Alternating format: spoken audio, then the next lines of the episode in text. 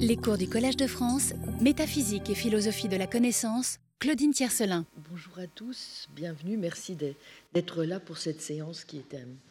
qui est en plus de ce qui était donc euh, prévu, qui est en décalage sur l'emploi du temps. Merci à vous de vous être libérés. Bien, alors la dernière fois, nous nous sommes efforcés de poser les bases d'un concept de vérité qui soit applicable à la démocratie et euh, nous avons commencé à réfléchir à la manière, avant même de savoir si la démocratie est bien ce, système qui favoriserait le plus la reconnaissance de la valeur de la vérité,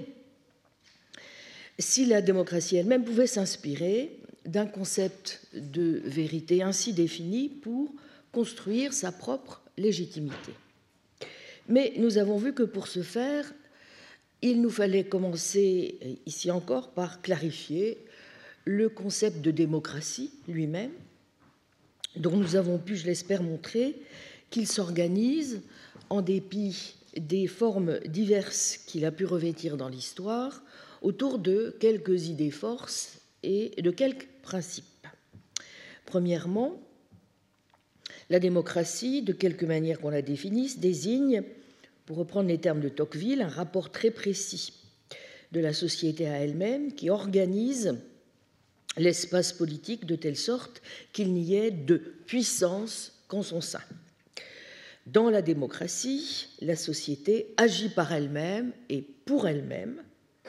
comme il est dit au livre 1, tome 1, chapitre 4 de la démocratie en Amérique. Le principe de la démocratie étant bien que le peuple soit, dans l'espace social, n'est-ce pas, la cause et la fin de toute chose. Fin de citation. Deuxièmement, deuxième idée force, euh, la position, ce qu'on appelle traditionnellement la position classique sur la démocratie, conçoit foncièrement euh, cette dernière comme l'avènement des droits de l'homme et du citoyen et pense sa normativité comme étant sans limite et sans condition. Elle revendique, vous en souvenez, un, principe d'universalisme en vertu duquel on doit traiter l'homme indépendamment de son inscription dans une communauté nationale déterminée et à partir de son adhésion volontaire par libre décision à la cité, et ce qui vaut en trois sens. Vous vous souvenez, universalisme du destinataire, donc non pas tel ou tel peuple, mais l'humanité tout entière, universalisme de la source, la seule autorité possible est celle de la raison, lorsqu'elle est bien conduite, qui permet de former l'opinion publique et non le sens commun, où l'on cherche plutôt à pour reprendre les termes de Thomas Paine, à se référer à ce que chacun peut comprendre. Universalité, troisièmement, du contenu, comme on le voit à travers la Déclaration des droits de l'homme et du citoyen, qui pose une universalité quasiment structurelle et analytique, puisque simultanément elle consacre le droit de tous,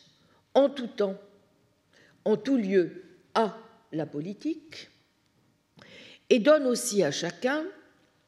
la possibilité juridique de contester l'usage du pouvoir. Il s'installe alors dans les esprits l'idée que le paradigme du régime démocratique, c'est celui du gouvernement représentatif, mais aussi que la démocratie n'est pas un régime parmi d'autres, mais un universel auquel, peuvent prétendre toutes les nations, et qui est aussi porté par les progrès de la civilisation, contribuant à faire des hommes des citoyens actifs, susceptibles de développer les facultés naturelles qu'ils ont tous et partout en partage. Troisième idée, nous avons rappelé comment ce modèle foncièrement optimiste de la démocratie, qui n'est pas sans connotation naturellement morale et civilisationnelle, s'est trouvé ébranlé tant par les critiques adressées au modèle même du gouvernement représentatif que par les soubresauts et conflits qui ont émaillé l'histoire, en particulier du XXe siècle, et que le désenchantement ainsi induit, quand il ne s'est pas purement et simplement soldé par une suspicion généralisée à l'endroit du modèle libéral, en particulier de la démocratie, comme nous l'avons vu en évoquant Carl Schmitt, ou par un appétit de réalisme, soucieux de mieux décrire et de mieux penser l'écart entre l'idéal et sa réalisation, dont on trouve l'illustration paradigmatique dans l'ouvrage de 1942 de Schumpeter, Capitalisme, socialisme et démocratie, eh bien, c'est aussi traduit par le besoin de repenser la légitimité de la démocratie sur d'autres principes. Comme nous l'avions noté, pour le concept de vérité, il s'est en quelque sorte produit pour le concept de démocratie une sorte de déflation, n'est-ce pas? Au diable, les prétentions substantielles, morales, voire métaphysiques, il faut déployer désormais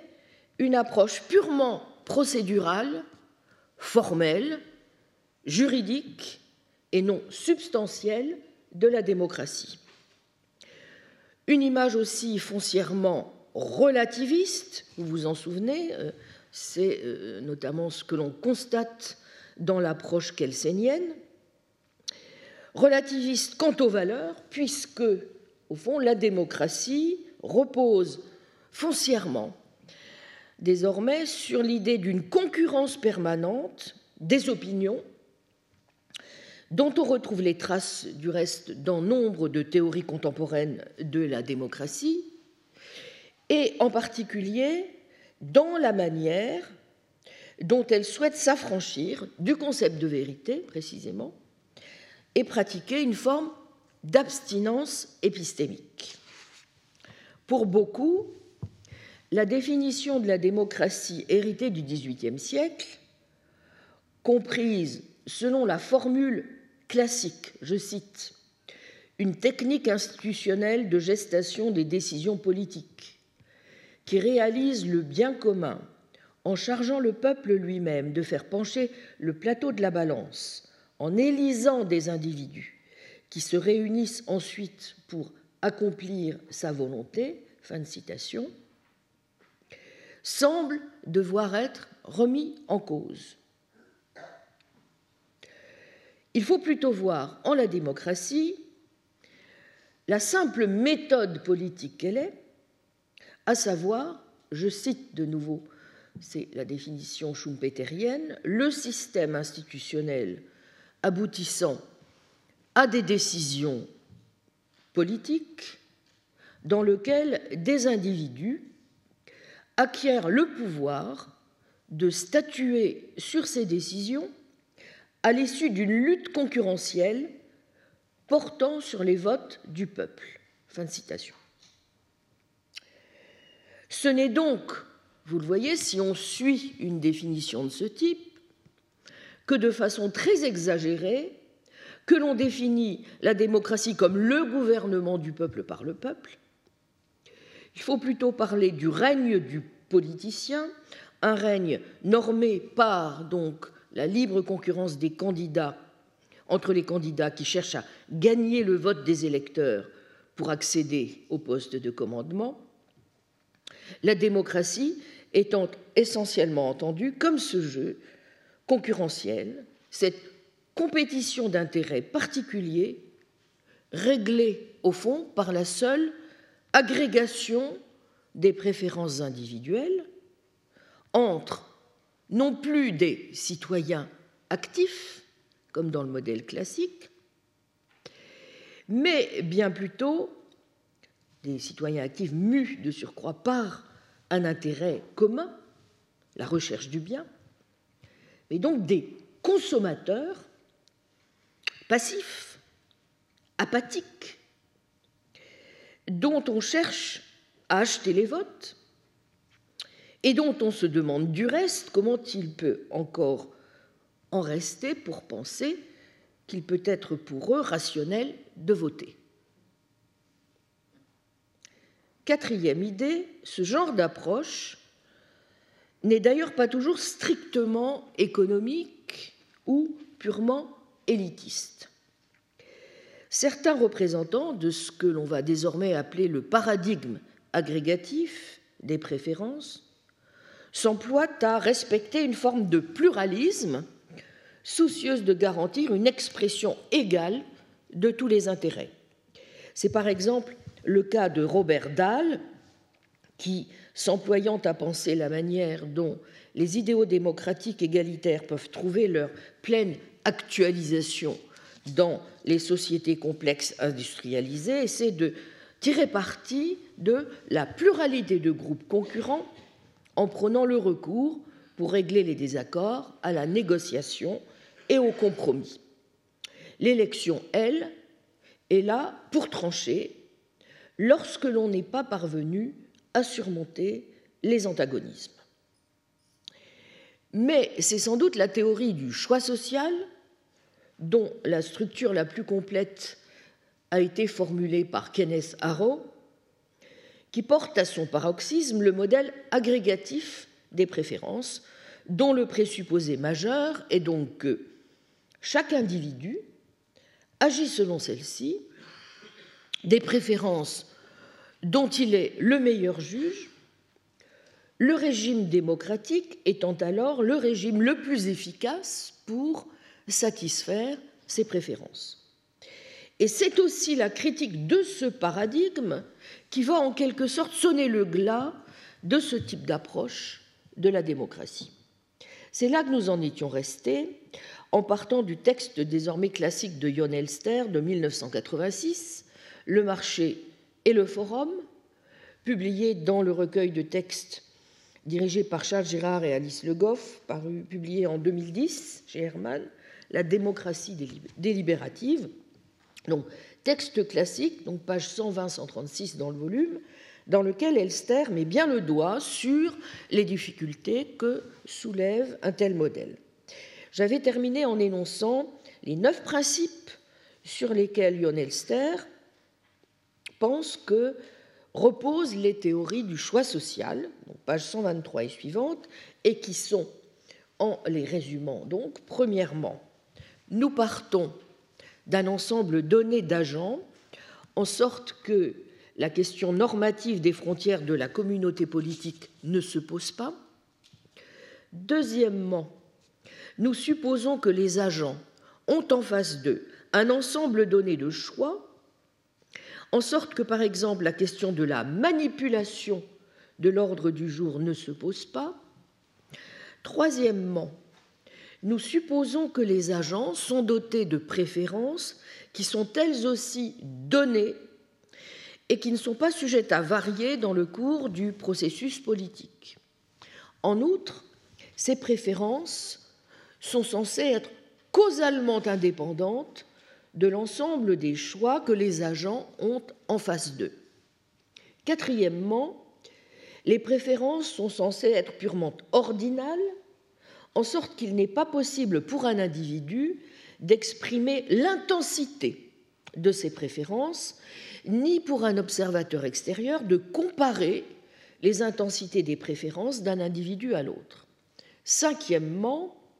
les préférences individuelles sont censées être définies pour toute paire d'individus, c'est-à-dire être complètes, et elles sont en outre censées être transitives en sorte que si vous préférez A à B et B à C, cela implique nécessairement que vous préférez A à C. Ce contexte étant donné, la tâche de la théorie du choix social est d'aboutir à un classement des préférences sociales pour les différents choix possibles. Sixièmement, à l'instar du classement des préférences individuelles, ce classement des choix possibles doit être complet et transitif. Septièmement,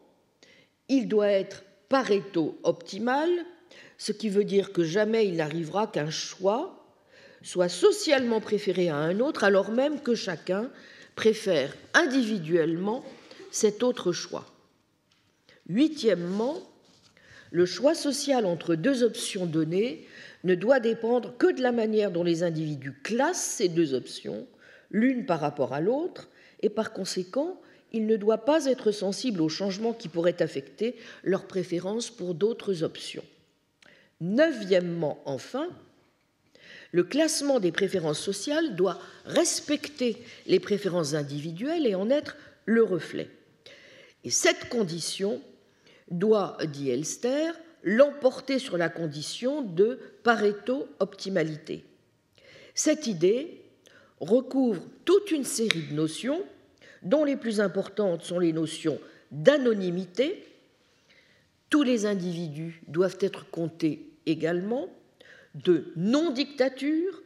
a fortiori aucun individu ne doit dicter le choix social, de libéralisme,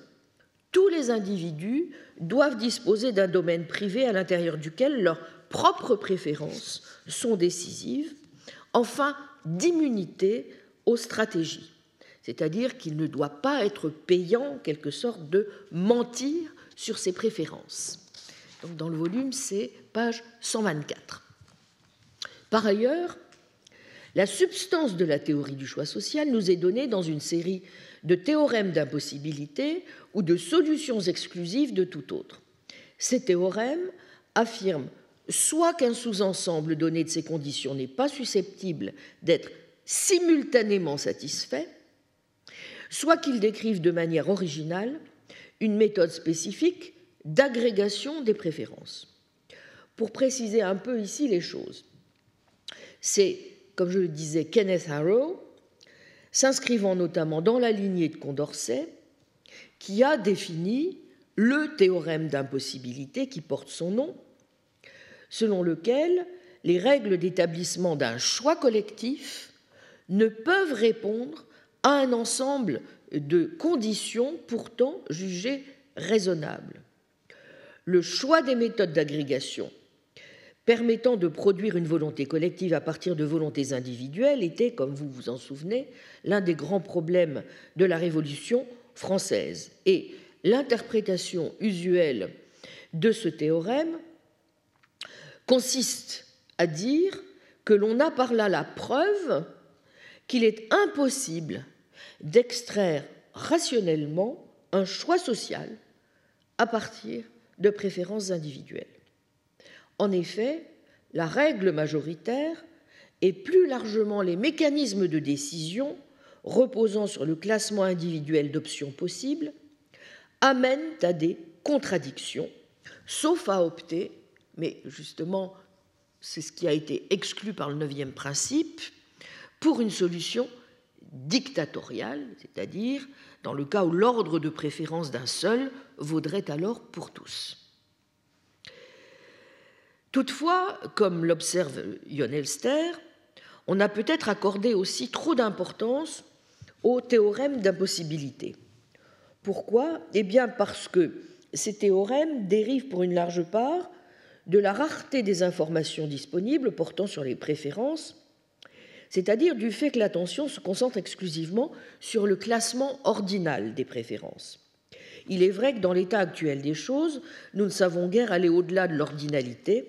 les échanges abusifs de bons procédés, la corruption électorale nous permettent de saisir certains aspects cardinaux des préférences, mais cela ne va pas sans certains coûts. C'est ce qu'avait d'ailleurs montré euh, celui que l'on tient pour le fondateur du choix rationnel de l'école de Rochester, William Riker, qui avait cherché, dans le prolongement d'Arrow, a montré, notamment dans son livre Liberalism Against Populism, comment la théorie du choix social constitue une critique implacable de la doctrine classique de la démocratie. C'est, euh, disait-il, adopter une vision populiste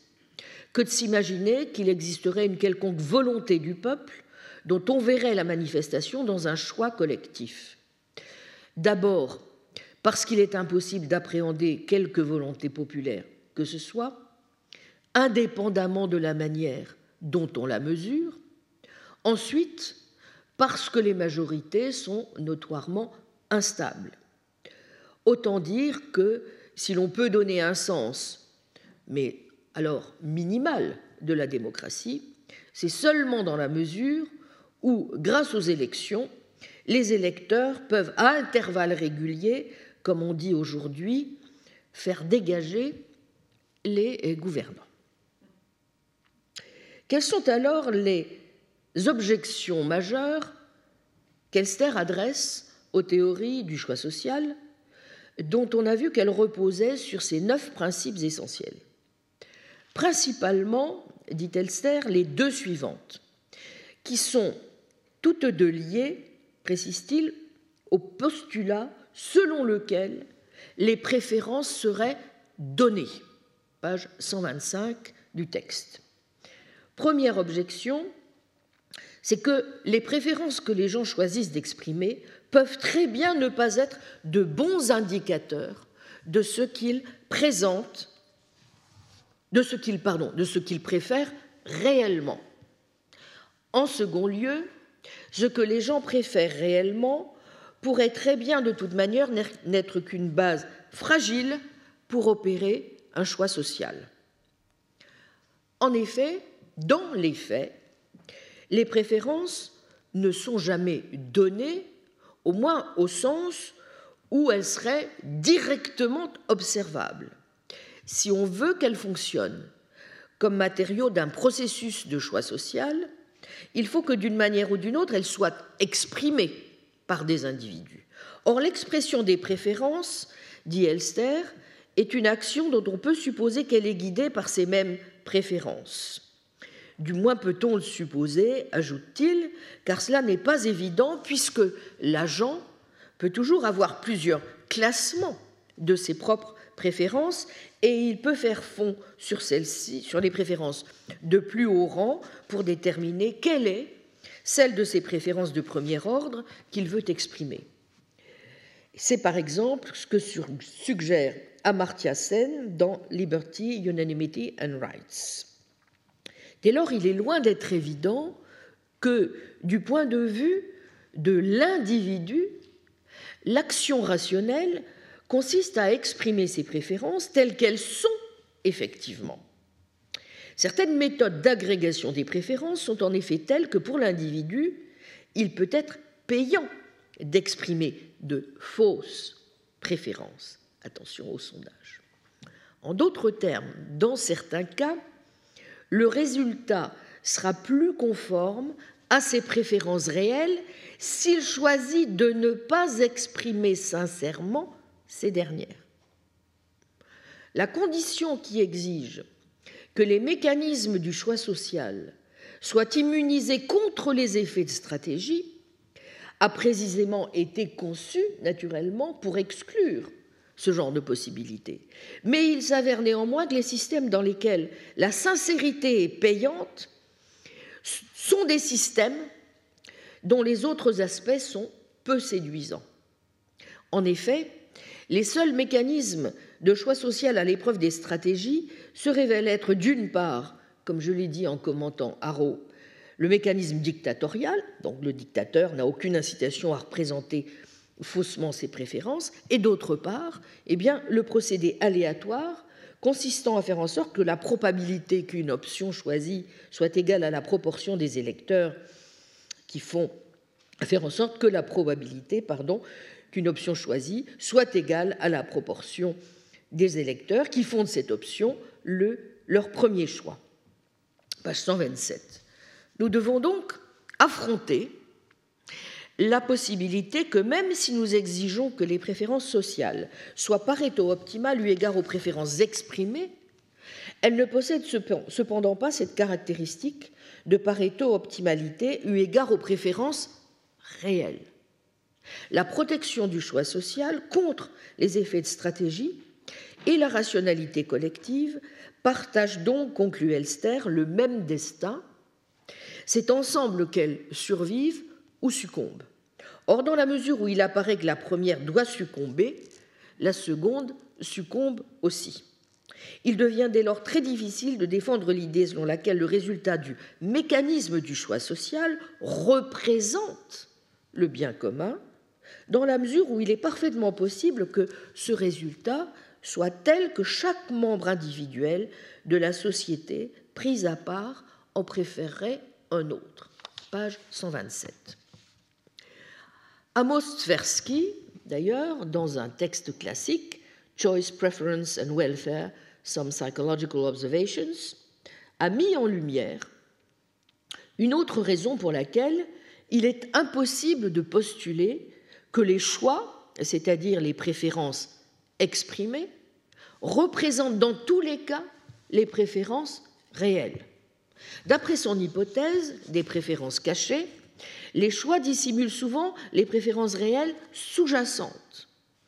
Tout d'abord, il y a les cas de regret anticipé à des décisions risquées. Voici l'exemple que prend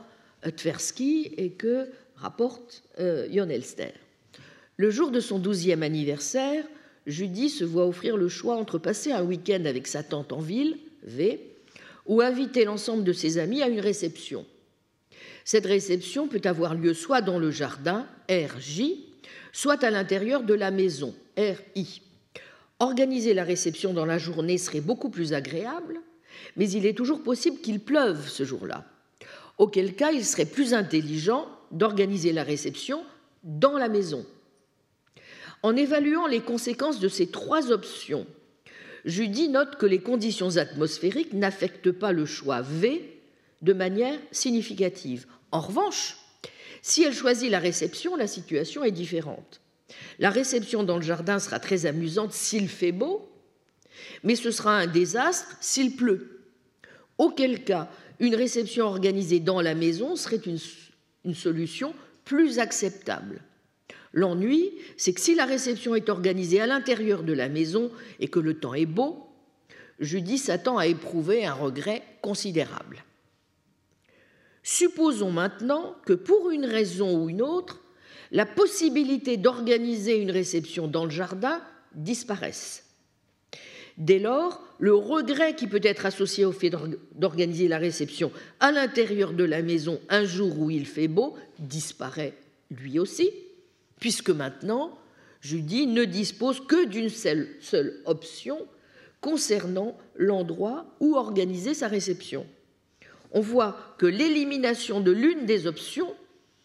organiser la réception dans le jardin, fait disparaître le regret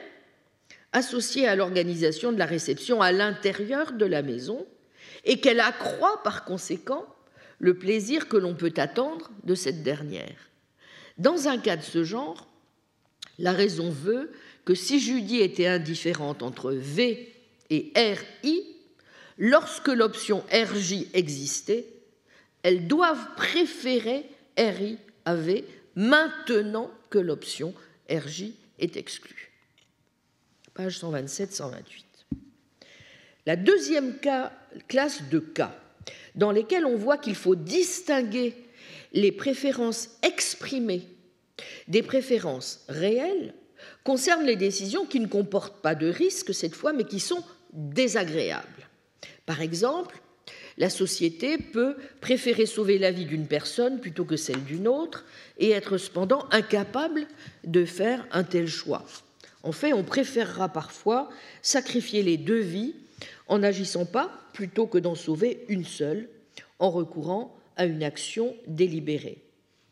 De tels exemples sont étroitement liés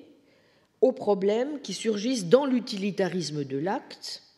quand on le compare à l'utilitarisme du résultat. On peut très bien juger que ce serait une bonne chose si la situation A se réalisait et en même temps ne pas vouloir être la personne par l'action de laquelle la situation A se réalise. méditer. Les raisons pour lesquelles on ne veut pas être cette personne peuvent être des raisons respectables. On se trouve dans ce second cas si l'on a par exemple peur d'être blâmé par les parents de la personne à laquelle on a délibérément donné la possibilité de mourir, ou même plus simplement, comme dit Elster, si l'on confond le sens causal et le sens moral de la responsabilité. Dans les cas de ce genre, les préférences exprimées peuvent conduire à un choix qui, en un sens très clair, va à l'encontre des préférences réelles des personnes concernées. Venons-en alors à la seconde difficulté, sans doute, comme dit Elster, la plus fondamentale. Les préférences réelles peuvent elles-mêmes avoir un rapport de dépendance causale par rapport à l'ensemble constitué de tout ce qui est faisable. Un exemple tout à fait probant, probant est fourni par la fable sur laquelle Jon Elster a beaucoup écrit, comme vous le savez, du renard et des raisins trop verts. Je vous renvoie ici à son livre classique Sour Grapes de 1983, euh, chapitre 3, qui a été traduit mais seulement partiellement en français sous le titre Le laboureur et ses enfants. Bien, pour un utilitariste ordinal, c'est ainsi que Arros qualifie lui-même, il n'y aurait en toute rigueur aucune perte de bien-être si le renard était physiquement empêché de consommer les raisins, puisque de toute manière, il les trouve trop verts. Mais naturellement, la raison pour laquelle le renard juge que les raisins sont trop verts, c'est qu'il est convaincu que de toute manière, il ne est pas possible de les atteindre. Dès lors, il est difficile de justifier la répartition en invoquant les préférences. Le phénomène inverse des préférences, contre-adaptatives, L'herbe est toujours plus verte de l'autre côté de la clôture et le fruit défendu est toujours plus délicieux que celui que l'on peut avoir, est lui aussi un motif de perplexité pour le théoricien du choix social, dans la mesure où il implique que de telles préférences ne seraient pas satisfaites même si elles étaient prises en compte, alors même qu'il n'y a de sens à les prendre en compte que si elles ont une chance d'être satisfaites. Bien, page 131 pour retrouver euh, l'analyse de Elster. Il me semble que de ces analyses, nous pouvons tirer plusieurs conclusions. Tout d'abord, on a sans doute raison de se montrer circonspect face à l'optimisme initialement engendré par le théorème du jury de Condorcet. Et par voie de conséquence, de ne pas s'imaginer trop vite que la légitimité de la démocratie réside tout entière dans le vote et pour reprendre la formule que donnait l'autre jour dans son intervention au séminaire Jon Elster, que la recherche de la vérité en politique puisse reposer sur, je reprends ces termes, la fiabilité de ce guide que constituerait la procédure majoritaire. Assurément, Condorcet lui-même, comme vous le savez, était convaincu de l'efficience épistémique du vote.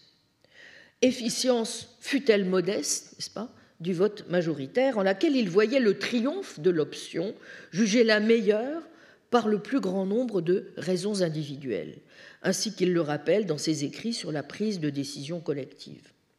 Pour lui, comme pour Rousseau ou pour Sieyès,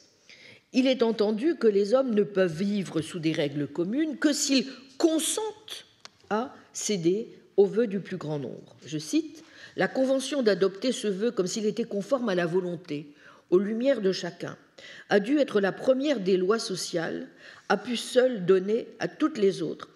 le sceau de l'unanimité. Fin de citation. Solution à laquelle, pour sa part, il ne voit aucun arbitraire et à laquelle même il donne une justification épistémique, peut-on penser, plus solide que celle que propose Rousseau, puisqu'à la différence de ce dernier, Condorcet voit dans le vote moins l'expression d'une volonté que le plus souvent d'une opinion. Le vote majoritaire n'est donc pas seulement ni même principalement l'expression de la volonté, mais celle des opinions émanant des raisons de chacun. L'exercice du pouvoir par les citoyens consiste, je cite, à déclarer quelles règles communes, pour les actions qui doivent y être assujetties, paraissent à la pluralité les plus conformes à la raison. Et on voit que s'il en résulte pour la minorité la nécessité et l'obligation morale de s'y soumettre, il n'en résulte pour la majorité ni autorité ni pouvoir. Fin de citation. Donc, les citoyens exercent l'autorité qui appartient bien au peuple et non à la seule majorité, en identifiant par le vote l'option qui apparaît à la majorité être appelée par la raison. Vision renforcée encore par l'un des résultats de la mathématique sociale de Condorcet, connu sous le nom de théorème du jury, qui constitue, comme vous le savez, une application particulière de la loi des grands nombres. Que nous dit en effet le théorème du jury de Condorcet Que la probabilité d'un choix binaire dans un groupe de citoyens également informés augmente considérablement quand augmente la taille du groupe. Dans un électorat de n individus qui votent indépendamment, si la probabilité d'un choix correct par un individu est de P, la probabilité grand P d'un choix correct de la majorité, où n est impair, peut être bien plus élevée que P. Autrement dit, dans une situation où un groupe a à choisir entre deux options et où chacun des membres du groupe vote donc indépendamment des autres, si chacun a plus de chances de faire le bon choix que de faire le mauvais, mauvais choix, donc une probabilité supérieure à un demi, alors c'est également le cas de la majorité des votants, et la probabilité que la majorité opte pour le bon choix augmente rapidement avec la taille du groupe, jusqu'à converger vers 1 lorsque le nombre de votants vers l'infini. Le théorème de Condorcet affirme que si l'on ajoute successivement de nouveaux membres au groupe, le vote majoritaire a de bonnes chances de converger vers l'opinion correcte ou vraie. Cela veut dire, comme le disait l'autre jour Elster, que pour accéder à la vérité, on peut compter sur la sagesse des foules, comme semblait du reste le penser déjà Aristote dans ce texte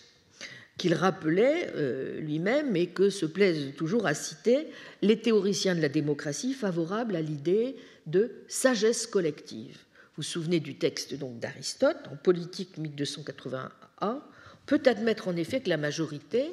dont chaque membre pris à part n'est pas un homme remarquable et cependant au-dessus des hommes supérieurs, sinon individuellement, du moins en masse, comme un repas à frais commun est plus splendide que le repas dont une personne seule fait la dépense. Dans cette multitude, chaque individu a sa part de vertu, de sagesse, et tous en se rassemblant forment, on peut dire, un seul homme ayant des mains, des pieds, des sens innombrables, un moral et une intelligence pratique, phronésis, en proportion. Ainsi, la foule porte des jugements exquis sur les œuvres de musique, de poésie, celui-ci juge un point, celui-là un autre, et l'assemblée entière juge l'ensemble de l'ouvrage. Malheureusement, cet optimisme qu'avait déjà tempéré Jérémy Bentham se heurte à nombre de difficultés, d'abord en raison des contraintes auxquelles doit satisfaire le théorème. Tous les choix, y compris quant à la vérité, ne sont pas binaires. On peut toujours décider de suspendre son jugement. Il ne vaut que si les jugements individuels sont probabilistiquement indépendants, donc les erreurs ne s'annuleront pas du seul fait de la taille de l'électorat. Enfin, si les votants ont des biais systématiques, comme le racisme ou le sexisme, il ne serait pas surprenant que leurs décisions politiques soient pires au fond qu'un simple lancer de pièces sur les mêmes sujets. De plus, le théorème du jury reste également muet sur les types d'informations ou de connaissances que les votants sont supposés avoir, comme il reste muet sur leur pertinence dans les décisions en question. Le problème que pose l'application de ce théorème au cas des décisions collectives réelles n'est donc pas entièrement résolue et chacune des conditions que je viens rapidement d'évoquer soulève des difficultés spécifiques dont, bien entendu, il n'est pas dans mon projet d'entrer euh, aujourd'hui. Disons simplement que la nature exacte des exigences qu'implique pour un vote réel la condition formelle d'indépendance, au moins relative, fait en particulier l'objet d'interprétations contradictoires. Quant à la condition de compétence, même si elle a une certaine plausibilité, elle n'est pas non plus, dans bien des cas, comme je l'ai dit, supérieure à celle d'un tirage aléatoire. Bref, vous voyez que euh, même si on peut, au fond, trouver un grand nombre de mérites sur lesquels d'ailleurs reviennent de plus en plus aujourd'hui un certain nombre de théoriciens de la démocratie, il est vrai que euh, la, rationalité, euh, en tout cas dont on peut penser qu'elle, ou dont les, théoriciens classiques pensaient qu'elle pouvait à elle seule donner son sens au vote à la, à la majorité, ne peut pas se résorber entièrement dans le vote lui-même. Et naturellement, les résultats négatifs de euh, Haro n'ont rien fait pour arranger les choses, puisqu'ils ont montré, comme nous venons de le voir, qu'on ne peut décidément pas agréger les préférences individuelles dans un choix collectif sans violer des principes intuitifs comme l'unanimité ou l'absence de dictature. Pour s'en convaincre du reste, il suffit de rappeler le fameux paradoxe doctrinal qu'évoquait aussi Elster l'autre jour au séminaire et dont on peut en effet, qui est simplement la reformulation contemporaine du paradoxe du mathématicien français Poisson, énoncé en 1837, et dont on peut rapidement voir exactement comment, en effet, il conduit à un certain nombre de résultats, pour le moins ennuyeux, pour le théorème de Condorcet. Deux individus, que j'appellerai Pierre et Paul, sont accusés d'un vol. À la question si Pierre est coupable de ce vol, Quatre jurés répondent oui, trois autres oui, les cinq autres non. L'accusé est déclaré coupable à la majorité de sept voix contre cinq. À la question si Paul est coupable du même vol, les quatre premiers jurés répondent oui,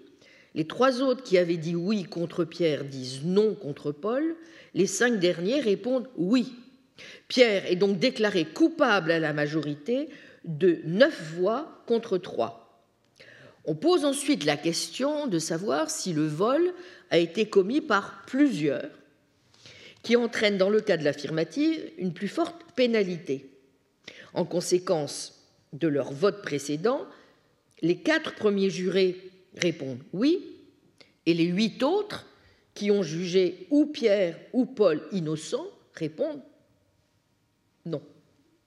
La décision du jury sans qu'il y ait aucune contradiction dans les votes, n'est-ce pas, des jurés, et donc que les deux accusés sont coupables de vol et en même temps que ce vol n'a pas été commis par plusieurs. Ce dont ce genre de paradoxe témoigne évidemment, ici encore, et c'est la deuxième conclusion que je souhaiterais tirer, c'est comme le dit Elster, de l'existence d'une indétermination profonde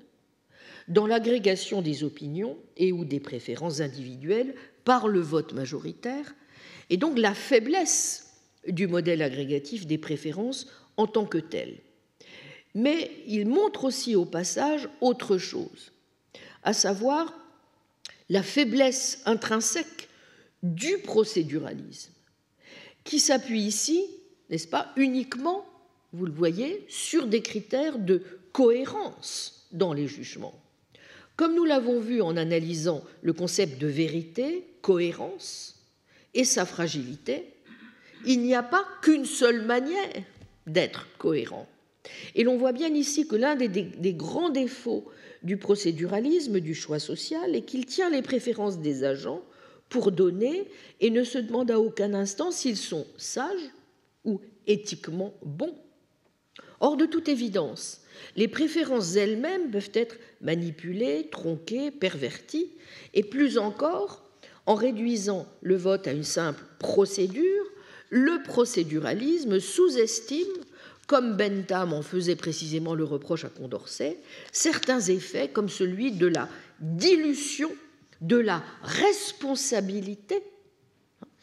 cette vertu épistémique si importante des électeurs, en fonction du nombre, par exemple, des votants. Elster rappelait l'autre jour, n'est-ce pas, que Bentham, justement, avait beaucoup mis l'accent sur le fait qu'il jugeait excessif la dimension proposée par les États généraux, 1200 députés, car selon lui, le nombre même des députés réduisait l'incitation de chacun d'entre eux à participer et à bien s'informer. Plus le nombre des votants est grand, faisait remarquer Bentham, moindre est le poids et la valeur de chaque vote, moindre en est le prix aux yeux du votant. Bref, la diminution, ajoutait-il, avec le nom, il, disait ceci, avec le nombre des membres s'accroît la chance de sagesse, autant de membres, autant de sources de lumière. Mais, ajoutait-il, la diminution que cette même cause amène dans la force des motifs nécessaires pour faire sortir ces lumières compense cet avantage. Troisième conclusion, en s'appuyant sur ce genre d'analyse, Elster croit possible d'énoncer les raisons d'être de l'objection qu'il adresse à la conception politique qui sous-tend la théorie du choix social. Cette objection est que, je le cite, au fond, la théorie du choix social renferme une confusion entre le type de comportement approprié sur le marché et celui qui est approprié sur le forum. La notion de souveraineté du consommateur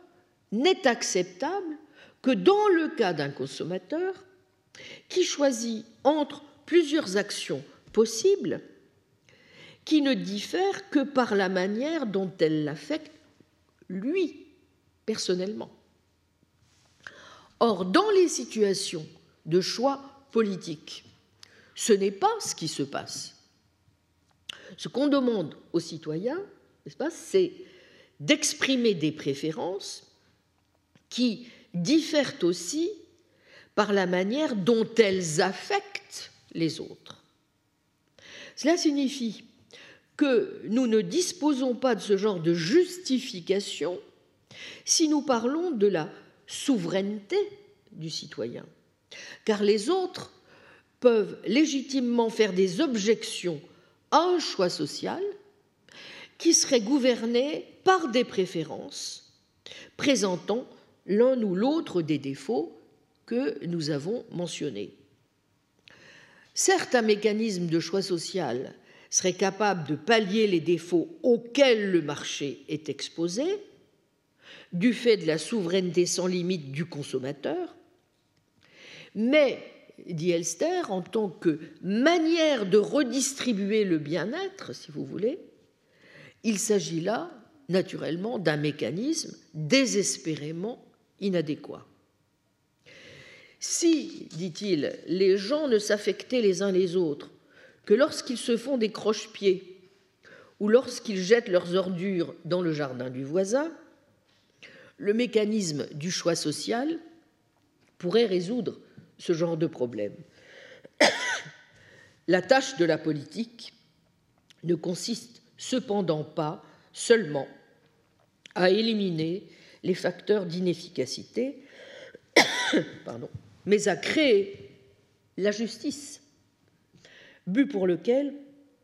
un mécanisme d'agrégation des préférences prépolitiques représente un moyen singulièrement mal adapté. Page 135. Si Elster a raison, alors cela nous indique que, de fait, les principes du forum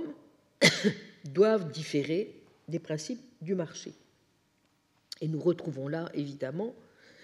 la très ancienne tradition qui remonte à la police grecque et qui nous suggère que la politique, se doit être, je cite Elster, page 164, une activité ouverte et publique et non pas l'expression solitaire et privée des préférences que nous éprouvons dans le cours de nos activités de vente et d'achat. La politique, en d'autres termes, ce n'est pas du marketing, lequel n'exige en effet que d'être formaté par une boîte de production, d'être pragmatique, au sens cette fois vulgaire du terme. Un mécanisme relevant du choix social peut être adapté quand il s'agit d'éliminer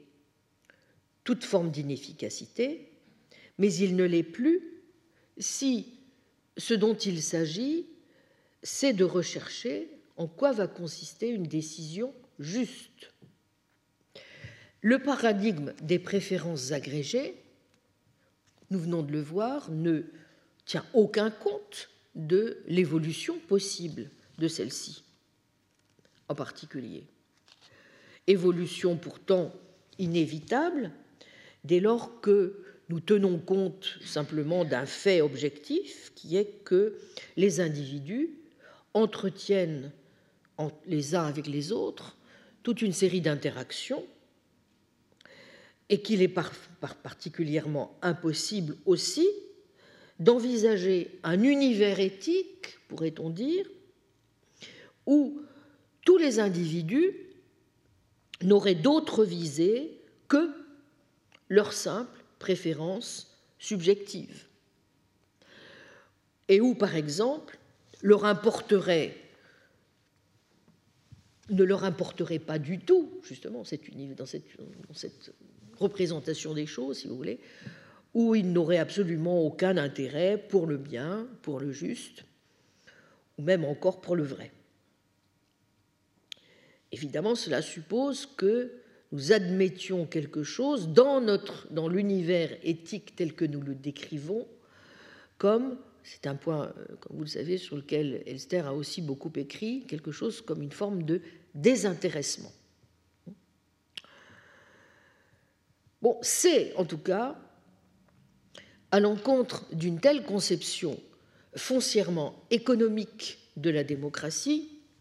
reposant sur un tel modèle de marchandage ou d'agrégation des préférences, que va, se que va se développer, notamment à partir des années 1980, tout un courant important dont Jon Elster est évidemment l'un des acteurs, mais avec lui nombre d'auteurs comme Habermas, Rawls, ou encore euh, James Cohen ou David Eslund, qui vont défendre l'idée force que la démocratie est bien l'espace du forum, et donc essentiellement celui de la délibération.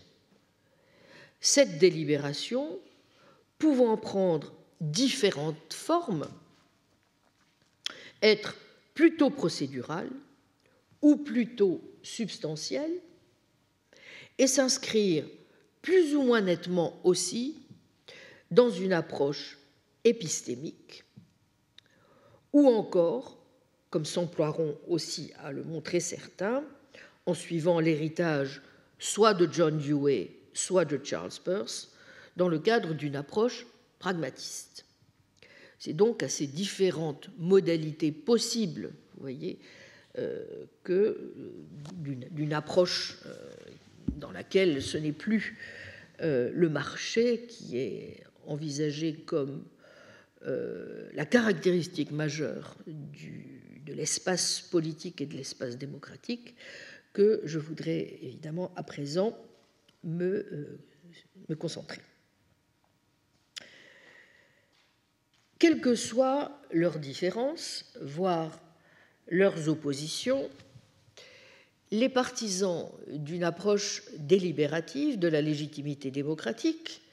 qui apparaissent donc au milieu des années 1980 dans toutes sortes de, de pays,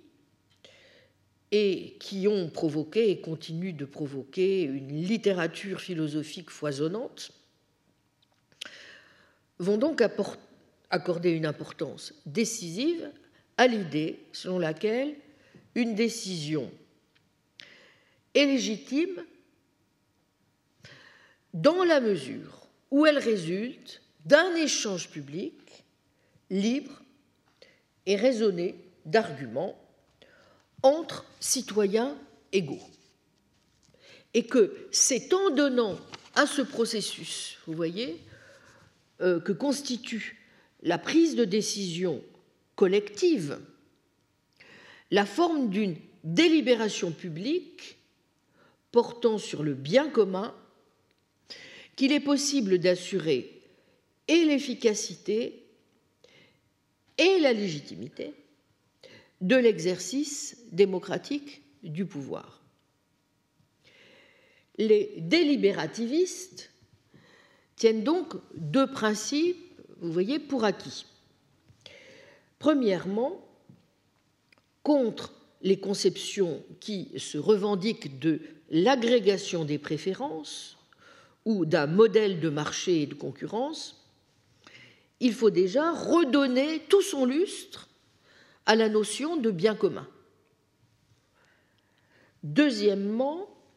la légitimité politique trouve son fondement dans le principe admis par tous que l'idéal démocratique repose sur la possibilité d'une délibération publique, libre, entre des citoyens égaux, ce qui suppose donc, voyez, de donner de nouveau tout son poids au principe du citoyen non plus apathique ou passif, mais actif. Ces deux principes étant admis, et en tenant compte aussi de la nécessité en quelque sorte pratique désormais admise par tous, qu'il faut œuvrer à combler l'écart entre l'idéal démocratique et son actualisation effective, la question qui se pose est évidemment la suivante. Comment faire pour que cet idéal politique de gouvernement, par la délibération raisonnable ou rationnelle, entre des citoyens égaux, puisse avoir quelque chance de se réaliser dans des démocraties représentatives de masse. Comment faire au mieux, en d'autres termes, pour assurer non seulement la rationalité du processus de la délibération, mais aussi l'inclusion de tous les citoyens. Bon, et ce, non seulement au sein des institutions, mais éventuellement aussi, c'est un point sur lequel notamment insistent beaucoup ceux qui sont partisans à la suite de John Dewey d'une conception de la démocratie plutôt comme manière de vivre, si vous voulez, dans d'autres types d'espaces démocratiques que les institutions à proprement parler. Outre que plusieurs approches peuvent, à partir de ces principes, se décliner au sein même de la tradition de la démocratie délibérative, ce n'est pas le passage il faut que vous soyez bien attentifs à ce point. Euh, ce n'est pas le simple passage du modèle agrégatif à ces euh, formes de démocratie délibérative qui règle à soi seul le dilemme qui se pose à celui qui veut réfléchir au bien fondé qu'il y a à tenir compte de la vérité et de certaines valeurs éventuellement en démocratie, et qui, au fond, à certains égards, comme je l'ai déjà évoqué, sont sensibles, au fond, à ce qu'on pourrait considérer comme la reprise pour la démocratie du dilemme que posait Socrate dans le Tifron de Platon, lorsqu'il se demandait si quelqu'un est pieux parce qu'il plaît aux dieux ou bien si c'est parce que quelqu'un plaît et pieux, pardon, parce que quelqu'un est pieux, pardon, qu'il plaît aux dieux. En d'autres termes, les décisions prises à la majorité ou les croyances de la majorité sont-elles correctes, voire vraies, parce que ce sont celles de la majorité, ou bien sont-elles choisies ou possédées par la majorité parce qu'elles sont correctes ou vraies? Vous voyez que si l'on adopte la première branche du dilemme, cela revient à considérer qu'il n'existe pas de normes ou de valeurs transcendantes à partir desquelles nous devrions juger du caractère démocratique d'une décision ou d'un dispositif. Nous privilégions alors une forme de procéduralisme purement formel, antiréaliste, et dont le principe général est le suivant Seuls les dispositifs politiques démocratiques sont légitimes et la valeur qui s'attache à leur caractère démocratique ne dépend pas d'autres propriétés que le fait qu'ils reposent sur certaines procédures, principalement, nous l'avons vu, des procédures de vote. Appliqué à la question de la vérité, le procéduralisme soutient que seuls les dispositifs démocratiques sont susceptibles de maximiser la vérité et l'expression libre de l'opinion. En revanche, si c'est la deuxième branche du dilemme que nous choisissons, dont nous avons vu lors du premier cours qu'elle est celle que suit en particulier un Julien Binda dans la grande épreuve, épreuve des démocraties, et qui est aussi particulièrement présente dans notre grande tradition républicaine, alors cela veut bel et bien dire que des valeurs comme la justice, la vérité, la raison ne peuvent à nos yeux se réduire à de simples procédures aussi raisonnables ou rationnelles puissent-elles être par ailleurs, mais restent comme c'était le cas dans la tradition classique de la démocratie, des valeurs non pas relatives, mais absolues, et qui transcendent ces procédures. Autrement dit, faisons bien attention,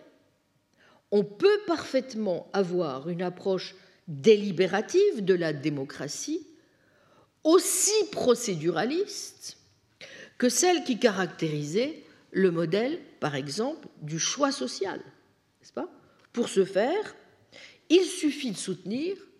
qu'il n'y a pas de vérité politique et estimer que le critère et la valeur de la démocratie ne résident que dans la rationalité des processus qui y conduisent. Simplement, à la différence de la théorie du choix social, on estimera que les préférences doivent pouvoir faire l'objet d'une délibération dont le produit, comme c'est le cas chez John Rawls, est une forme de consensus par recoupement, ou comme c'est le cas chez Habermas, celui d'un processus idéal de discussion. C'est donc d'abord à ces deux stratégies que je vais euh, me consacrer après quelques minutes. Merci.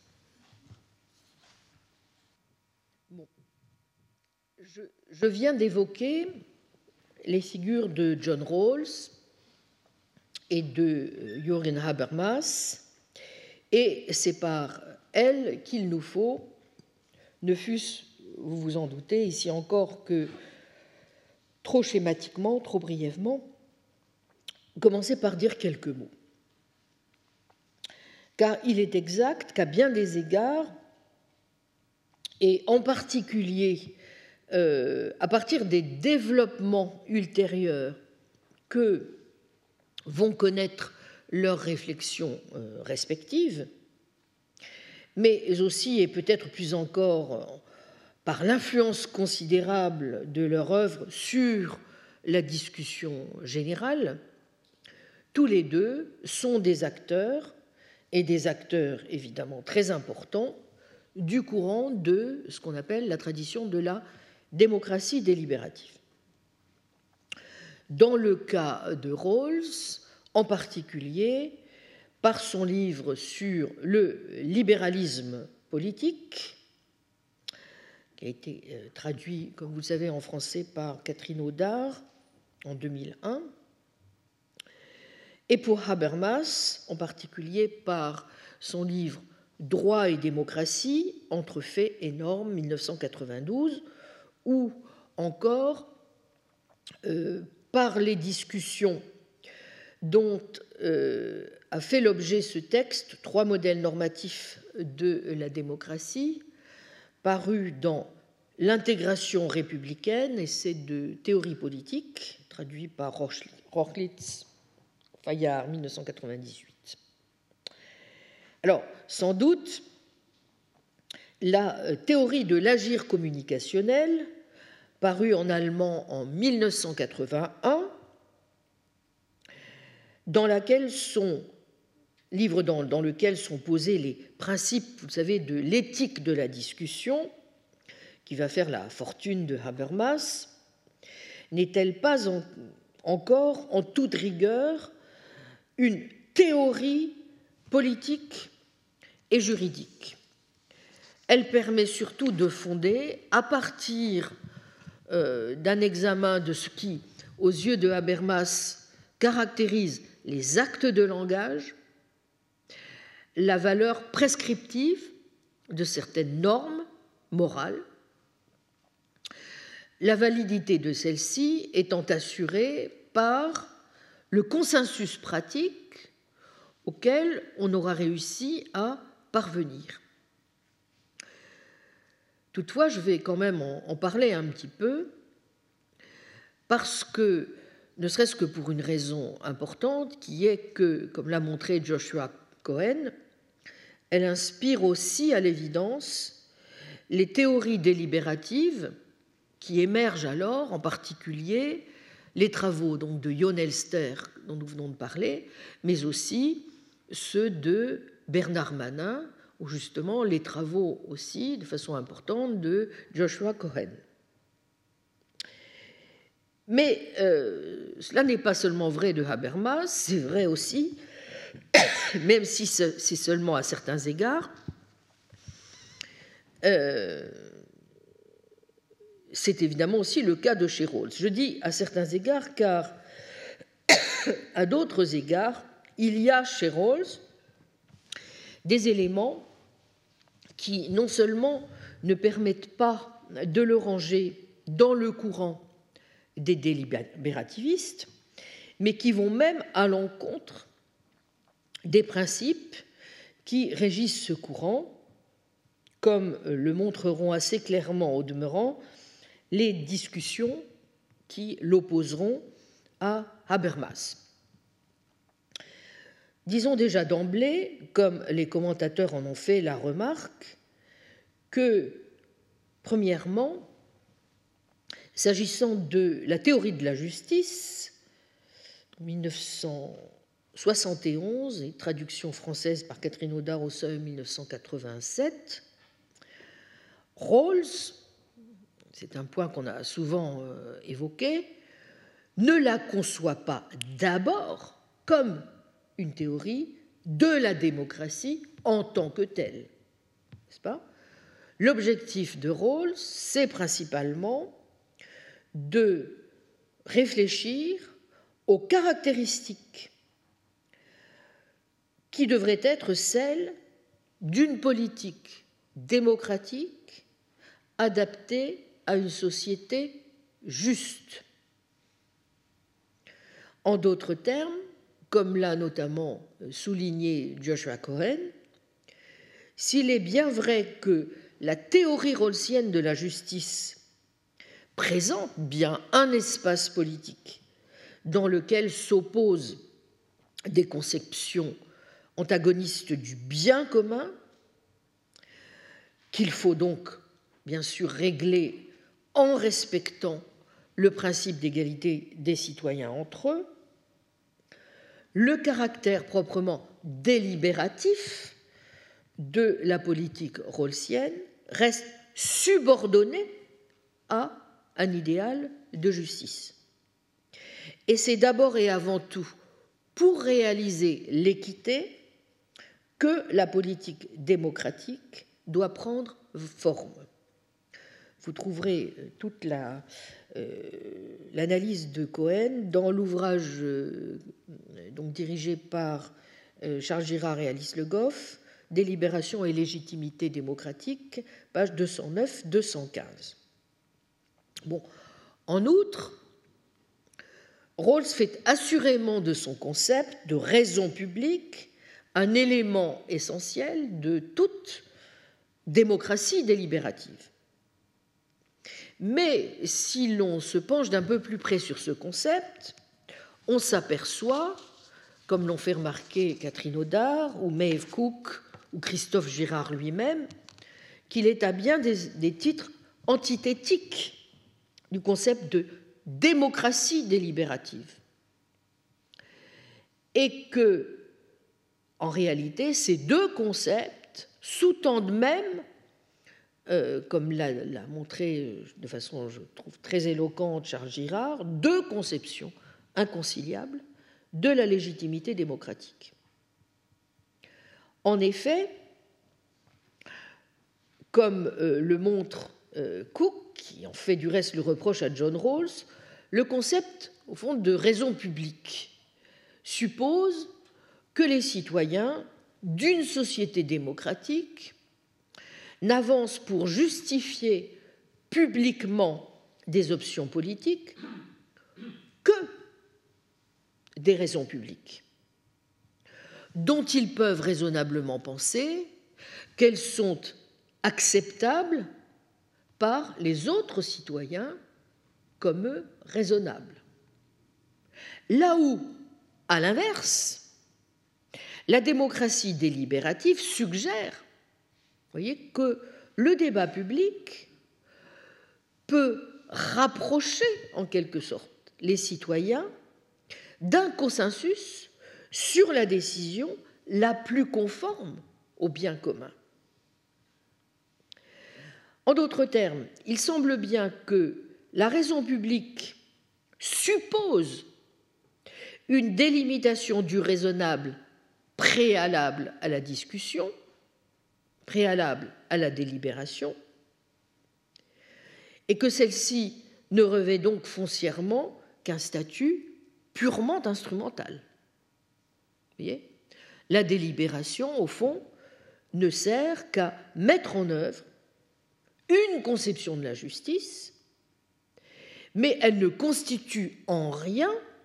le fondement premier de la légitimité politique. Arrêtons-nous un instant sur ces arguments euh, longuement développés par Christophe Girard dans son, long article de 2009 paru dans Raison politique raison publique rawlsienne et démocratie délibérative, deux conceptions inconciliables de la légitimité dont je vous recommande vivement la lecture. Donc page 73-99. Tout d'abord, si l'on s'en tient aux conceptions qui ressortent de la théorie de la justice, on voit assez vite que les théories délibératives s'élaborent à la fois en effet, dans le prolongement de la politique démocratique esquissée par la théorie de la justice, mais aussi en rupture avec elle. Certes, l'œuvre de Rawls se consacre en premier lieu au problème de la justice sociale et non à celui de la légitimité du pouvoir politique, et le dispositif conceptuel qu'elle met en œuvre ne fait guère intervenir l'idée de délibération. La position originelle n'exige donc en particulier des individus qui s'y trouvent, ni qu'ils raisonnent, ni pardon, en termes de bien commun, ni qu'ils débattent véritablement entre eux des options qui leur sont soumises. Au contraire, c'est le calcul intéressé d'un agent économiquement motivé par son intérêt bien compris qui fonde la sélection des deux principes rawlsiens de justice. Quoique Rawls utilise la métaphore de la discussion et mentionne la présence d'un arbitre, il précise bien que celui-ci n'est pas nécessaire car, je cite, les délibérations de tous les individus situés derrière le voile d'ignorance sont supposées être identiques. Ils font tous le même raisonnement. Autrement dit, le choix des principes de justice repose donc sur l'unanimité spontanée des volontés et la position originelle est précisément définie de telle sorte que celle-ci soit possible. Il n'y a donc pas, comme le dit euh, Girard, de véritable délibération collective derrière le voile d'ignorance, page 75-76. Et c'est du reste ce qu'avait fort bien vu Bernard Manin dans son article Volonté générale ou délibération, esquisse d'une théorie de la délibération politique, paru en 1985 dans Le Débat, lorsque, se plaçant en rupture avec la démarche rawlsienne, Manin avait proposé justement l'une des premières formulations de la théorie délibérative. En faisant reposer sa théorie de la justice comme équité sur l'unanimité des individus situés dans la position originelle, Rawls reproduisait aux yeux de Manin le geste de Rousseau, imaginant une assemblée de citoyens dont les volontés s'accorderaient pour exprimer la volonté générale sans qu'il leur soit nécessaire de même communiquer entre eux. Or, l'approche qui fait reposer la légitimité sur l'accord spontané des volontés soulève deux difficultés. D'une part, le manque de plausibilité d'une telle unanimité, même sous les conditions hypothétiques de la position originelle, il n'est pas certain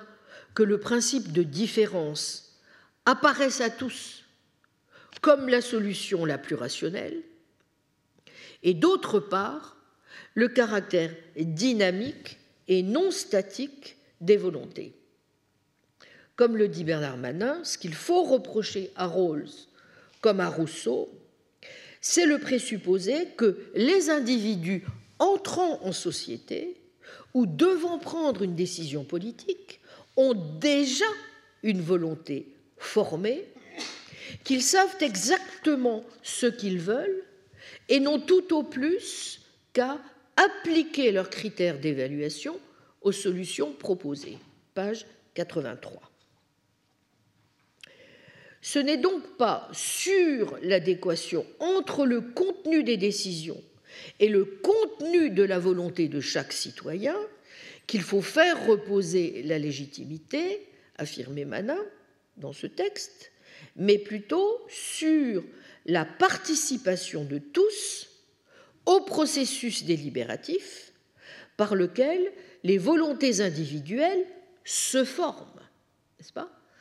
En délibérant, c'est-à-dire en s'exposant mutuellement les raisons qui soutiennent à leurs yeux les différentes options envisagées, les citoyens s'informent et se forment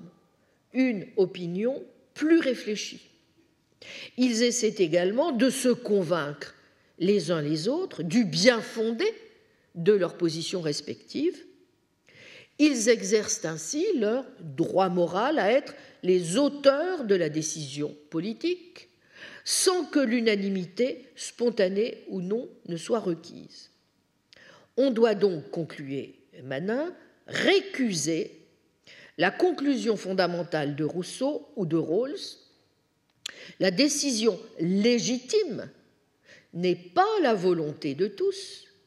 mais celle qui résulte de la délibération de tous. C'est le processus de formation des volontés qui confère sa légitimité au résultat, non les volontés déjà formées. Fin de citation. Cela ne, signifie pas nécessairement, néanmoins, comme le fait remarquer Girard, qu'il y ait dans la théorie de la justice une esquisse de politique, qu'il n'y ait pas, pardon, une esquisse déjà de politique délibérative. Simplement, celle-ci n'est pas à chercher dans la position originelle, mais plutôt dans la description que propose Rawls de la politique adaptée à une société bien ordonnée. Dans une telle société, en effet, le débat politique prend la forme d'une confrontation entre conceptions du bien commun. Les citoyens et les associations intervenant dans l'arène publique doivent argumenter sur la base de telles conceptions et non adopter des points de vue particuliers. Et c'est la raison pour laquelle Cohen estime que, précisément, la théorie délibérative prolonge bien certains aspects de la politique rawlsienne. La délibération centrée sur le bien commun, mais également l'insistance sur l'égalité manifeste entre citoyens, ainsi que sur le rôle que joue la culture politique dans le développement des conceptions du bien commun. Mais cette filiation implique à nouveau une rupture, car la théorie délibérative ne peut pas se satisfaire de la manière dont Rawls justifie ces traits. Ils sont, selon lui, nécessaires à la fois pour garantir que les citoyens puissent exercer leur droit de participation politique, dont le principe serait choisi par les individus situés dans la position originelle, et pour assurer que les institutions politiques reflètent l'idéal d'équité. Car si nous acceptons cet idéal, nous devons désirer que les institutions elles-mêmes s'y conforment. Les aspects délibératifs de la politique rawlsienne dérivent donc de l'idée d'un système équitable de coopération, point de départ de la théorie de la justice comme équité. Mais cette justification instrumentale est trop fragile, comme le dit Cohen, car elle implique que la politique délibérative n'est nécessaire que si elle est la seule à pouvoir réaliser l'équité. Or, il n'est pas du tout certain qu'une politique fondée sur la négociation entre groupes poursuivant leurs intérêts particuliers soit moins à même de refléter l'idéal d'équité qu'une politique délibérative car la négociation peut elle aussi suivre des règles équitables. On voit donc pourquoi raison publique et démocratie délibérative ne font pas forcément bon ménage. Car, ainsi que le souligne Girard, je cite, c'est l'idée même d'une justification instrumentale que refusent en réalité Cohen et les tenants de la démocratie délibérative. Ce qui justifie à leurs yeux les traits délibératifs de la politique démocratique, c'est qu'ils sont constitutifs d'un idéal à la fois intuitif et fondamental, celui d'une association démocratique dans laquelle la justification des termes et des conditions d'association procèdent par le débat et le raisonnement public entre citoyens égaux. Et parce que cet idéal est fondamental, il ne peut être dérivé d'autres idéaux tels que l'équité. Il est premier et dans une certaine mesure intuitif. Une autre théoricienne de la démocratie délibérative, Seyla Benhabib, considère aussi que l'idéal délibératif traduit la forme de rationalité pratique qui nous a été léguée par notre histoire.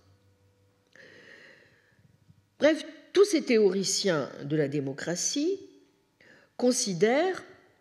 qu'ils doivent, pour cette raison même, s'émanciper de la perspective rawlsienne, qui leur a en partie ouvert la voie, certes, en affirmant le caractère fondamental pour notre culture politique de l'idéal d'une communauté politique se gouvernant elle-même vraiment par la délibération publique. Jusqu'à un certain point, c'est aussi, mais pas uniquement, l'un des ressorts du débat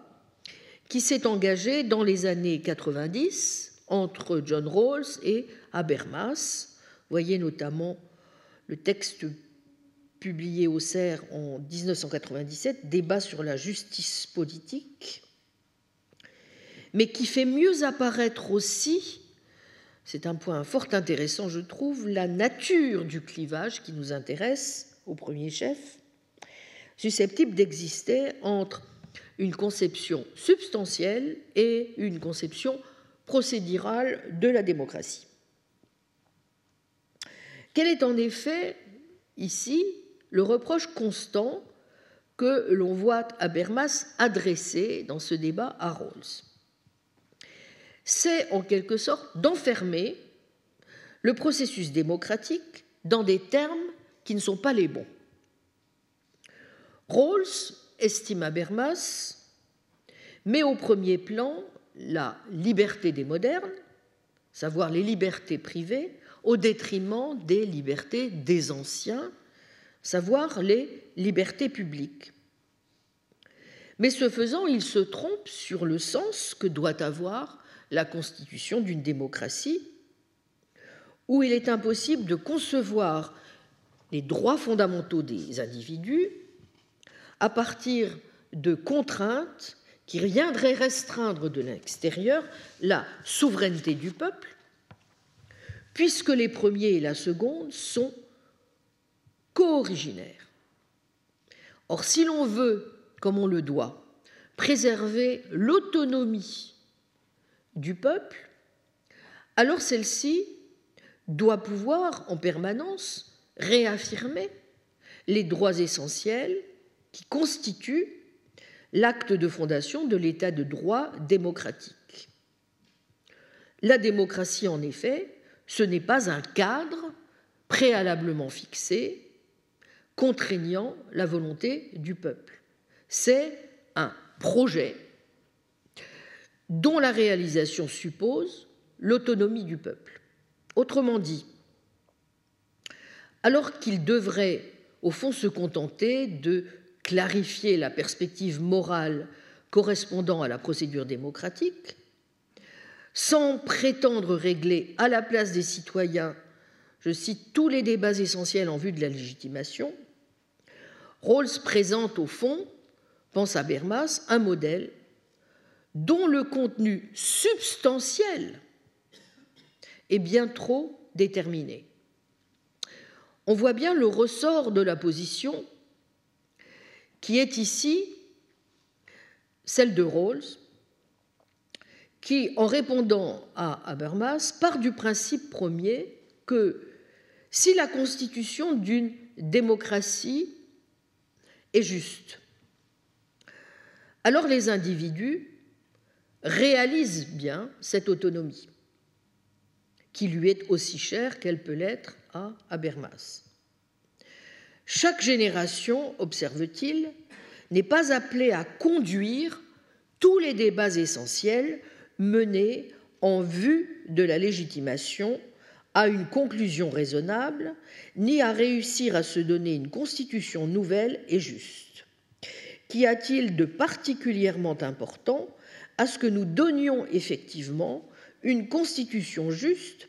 à la fois raisonnable et rationnelle, alors que nous en avons déjà une, la comprenons pleinement et agissons sur elle. Page 94-95. En d'autres thèmes, dans ce qui relève de ce que Habermas présente en effet comme, par moments, une simple querelle de famille entre lui et Rawls, comme on a pu le dire, c'est parce qu'il considère que la pratique délibérative produit, dans des circonstances idéales, des choix axiologiques qui sont susceptibles d'être universalisés parce qu'ils sont produit, si vous voulez, en quelque sorte des décisions moralement justes. C'est pour cette raison-là que Habermas peut refuser de contraindre la procédure démocratique par des principes préalables protégeant les libertés individuelles. Et inversement, c'est parce qu'il considère que la mise en œuvre de la Constitution suppose à tous les niveaux des efforts de l'interprétation, d'ajustement et de révision requis par les circonstances sociales que Rawls ne comprend pas l'autonomie des citoyens comme une forme complète d'auto-législation. Je vous renvoie sur ce point aux analyses d'Alice Le Goff et de Christophe Girard dans l'introduction à l'anthologie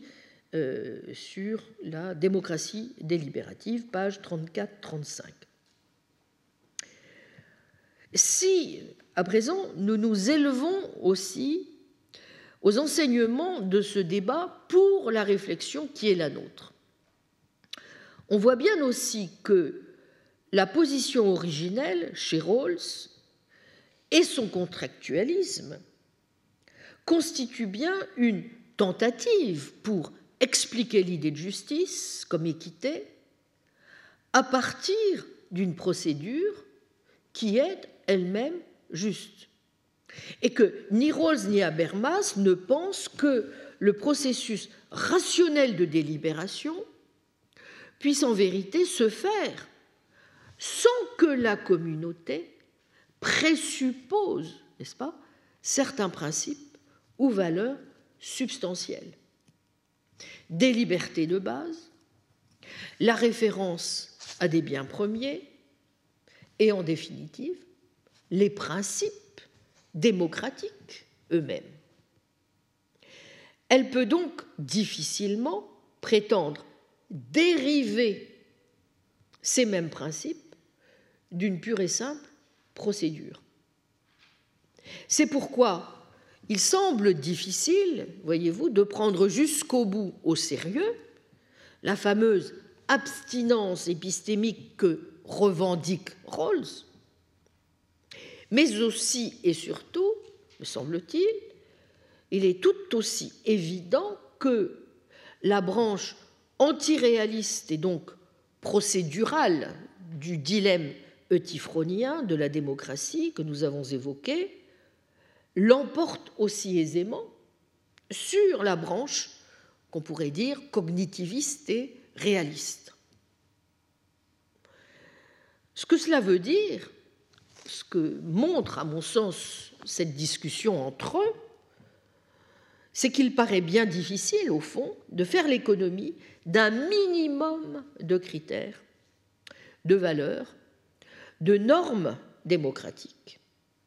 lesquels sont bel et bien substantiels et indépendants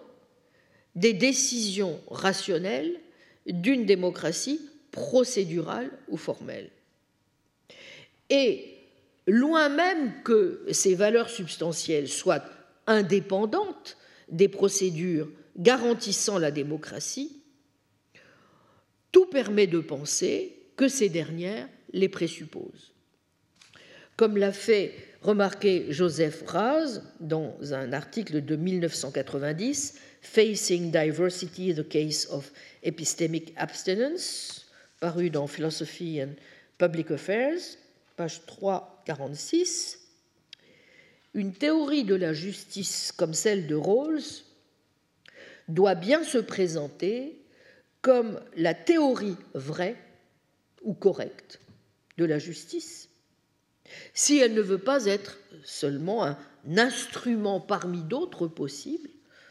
à même d'assurer la stabilité sociale. Bref, si on ne présuppose pas la vérité, il ne peut pas y avoir de justice. Mais je voudrais, à ce stade de notre réflexion, revenir aussi sur certains des aspects précisément de la démarche habermasienne et sur l'importance qu'Habermas accorde pour sa défense de l'idéal démocratique qu'il a toujours eu très à cœur de défendre, comme vous le savez, notamment pour montrer euh, ce qui lui paraît être un contresens, euh, les thèses euh, de Carl Schmitt. cela va nous permettre, je pense, de mieux évaluer la force ou non de sa contribution, cette fois relativement au modèle que j'ai essayé d'élaborer de la vérité elle-même, dont nous avons vu qu'elle ne pouvait être menée que si nous nous souvenions que quelques définitions que nous adoptions de la vérité,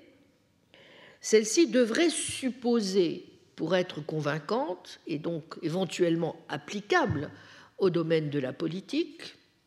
indissociable d'une analyse de l'assertion, des normes qui régissent celle-ci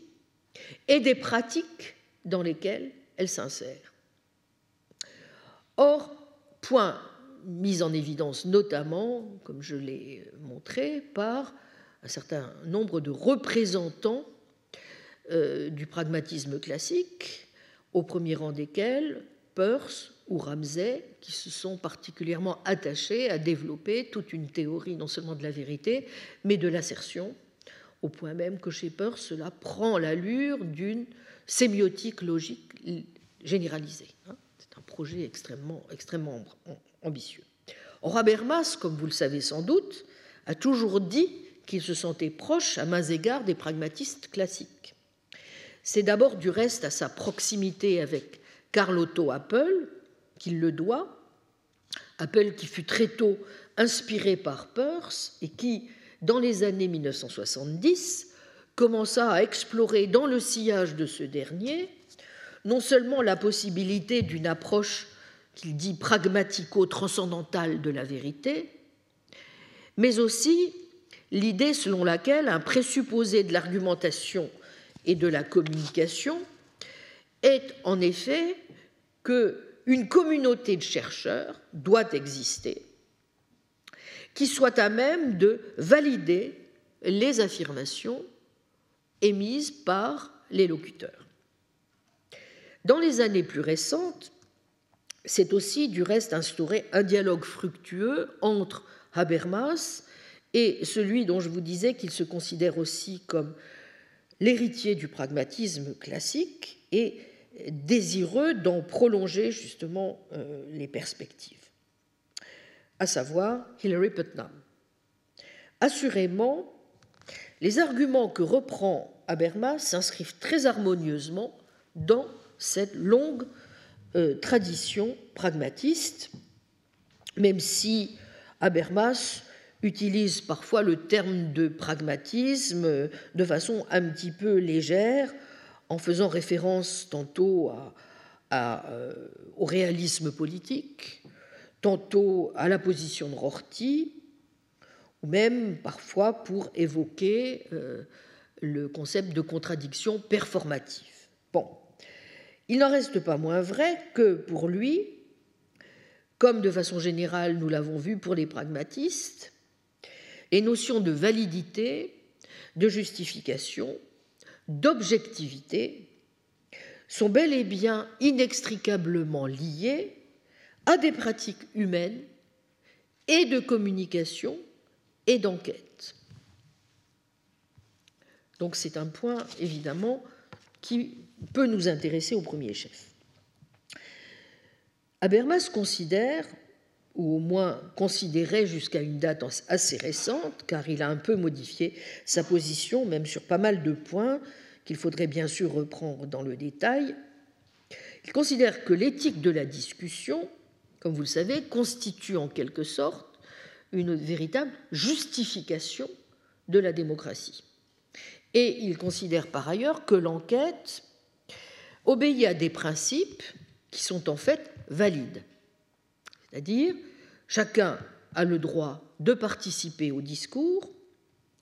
chaque participant au discours a un droit égal à faire connaître ses positions,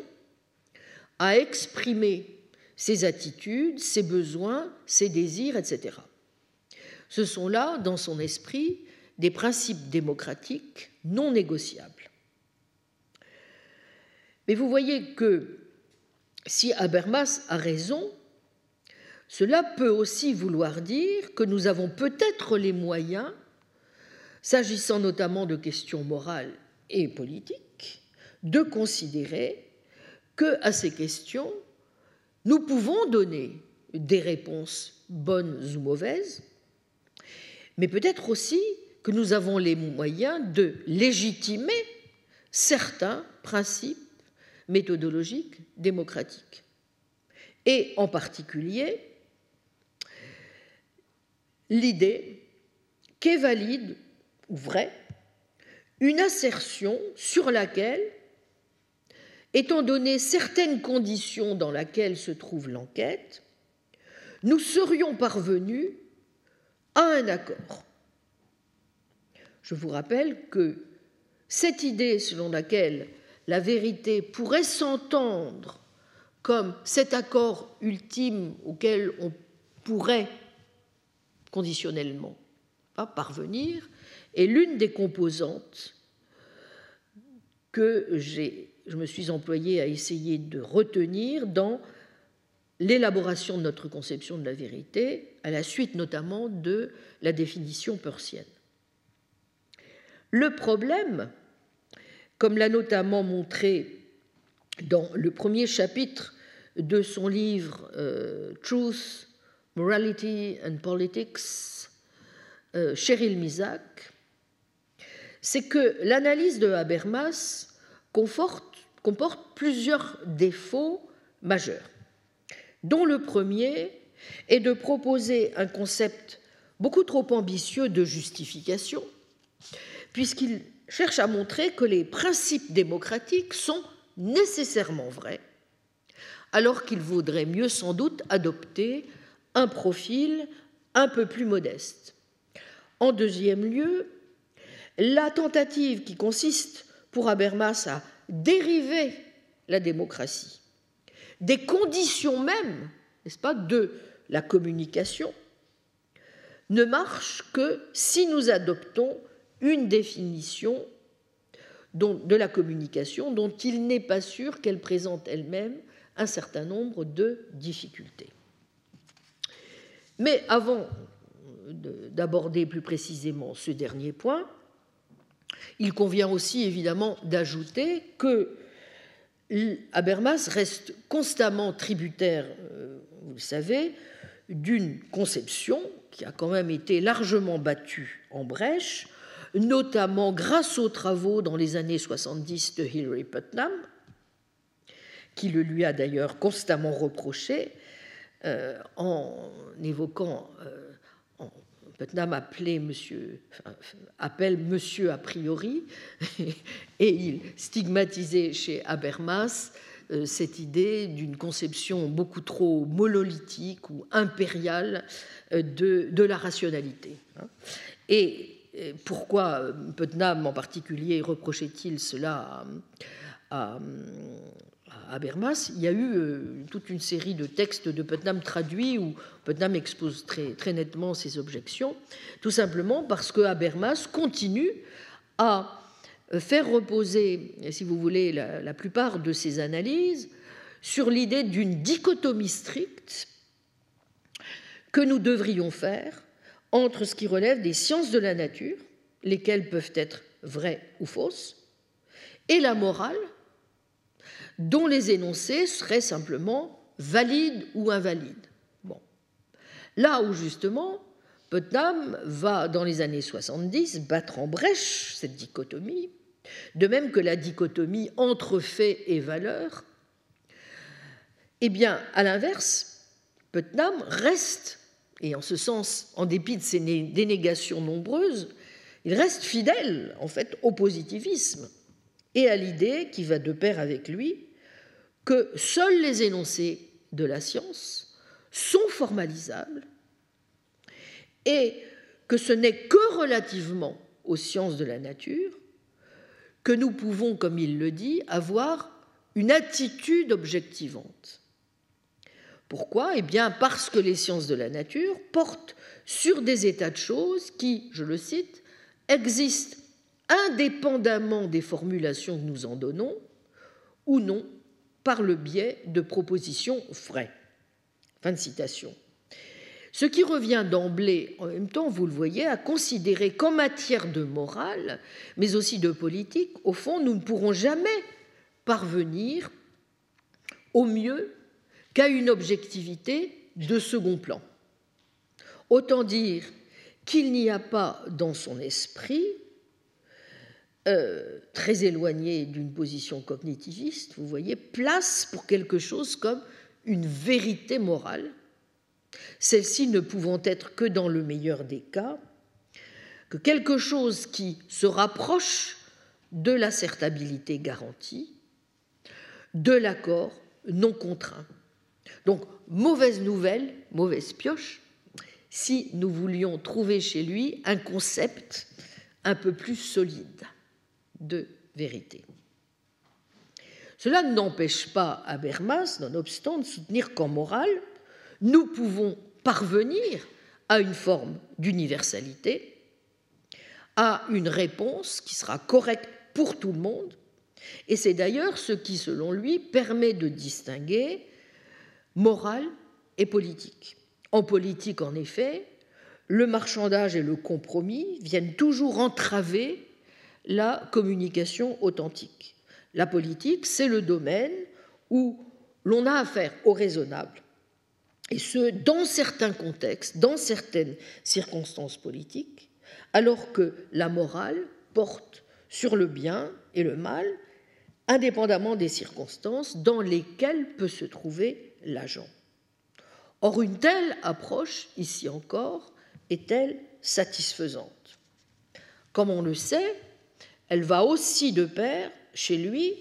avec la distinction qu'il établit entre les questions éthiques et les questions morales, la morale étant ce qui peut se décider dans le cadre de la délibération rationnelle, c'est l'ensemble des principes qui régissent la vie collective, là où l'éthique, c'est l'ensemble des valeurs qui régissent les décisions individuelles sur le bien évidemment, il vous faut aussi admettre le principe d'une distinction entre valeurs et normes. Et cette distinction, quelles que soient par ailleurs les bonnes intentions de Habermas, a des incidences fâcheuses sur la distinction qu'il fait entre le public et le privé, mais aussi sur la manière dont il pense que des énoncés portant sur la vie bonne ne peuvent pas, en toute rigueur, être vrai ou faux. Alors que peut-être il serait plus judicieux d'essayer de voir comment l'éthique communicationnelle pourrait se prolonger de la morale précisément à l'éthique. Vous voyez qu'en tout cas, il apparaît immédiatement un problème dans la manière dont Habermas pense la question même de la justification. Un jugement, dit-il, est valide si on peut parvenir sur lui à un accord dans le cadre d'une discussion publique, libre et ouverte, c'est-à-dire une discussion démocratique. Mais les principes qui se révèlent être valides dans une telle discussion sont ceux-là même qui réitèrent l'idée de démocratie. Chacun de nous doit avoir un droit de parole égal à parler, à être entendu, etc. Autrement dit, il y a dans tout ceci, vous voyez, quelque chose qui est manifestement circulaire. Habermas, du reste, en a souvent conscience et cherche à donner, à de multiples occasions, une justification non circulaire des principes de l'enquête démocratique, en particulier des une justification qui lui permettrait, comme c'est, on le sait, son souci premier, de critiquer le néo-nazi ou le non-démocrate, et donc qu'il soit à même, comme il le dit, de prouver que son principe moral n'est pas le simple reflet des préjugés des mâles adultes occidentaux, blancs et bien éduqués d'aujourd'hui. Mais cela prend chez lui la forme le plus souvent et l'influence de M. a priori, Carlotto, n'y est pas pour rien d'un argument, comme vous le savez, transcendantal, tous deux considérant qu'ils ont découvert les conditions universelles nécessaires et donc non contingentes de la possibilité même de la communication. En d'autres termes, la justification d'une analyse pragmatique de la vérité et des principes qui sous-tendent l'éthique de la discussion est que si la communication est possible, alors cette analyse de la vérité et de ses principes, elle aussi, doit l'être. Comme le dit Habermas, quiconque entreprend sérieusement de participer à une argumentation accepte implicitement, par cette entreprise même, des présupposés pragmatiques généraux qui ont un contenu normatif. Fin citation. Quiconque donc voudrait argumenter contre Habermas, ou simplement faire la moindre assertion, se trouverait, semble-t-il, commis aux conclusions habermasiennes, à savoir à l'idée que la validité est ce qui serait le produit d'une argumentation non contrainte et que ces résultats valent pour tout un chacun et pour les principes démocratiques de l'enquête. Même si cette version transcendantale forte est particulièrement flagrante telle qu'elle se développe chez Apple, et qu'Habermas a souvent exprimé certaines réserves à son endroit, il n'empêche qu'il approuve bien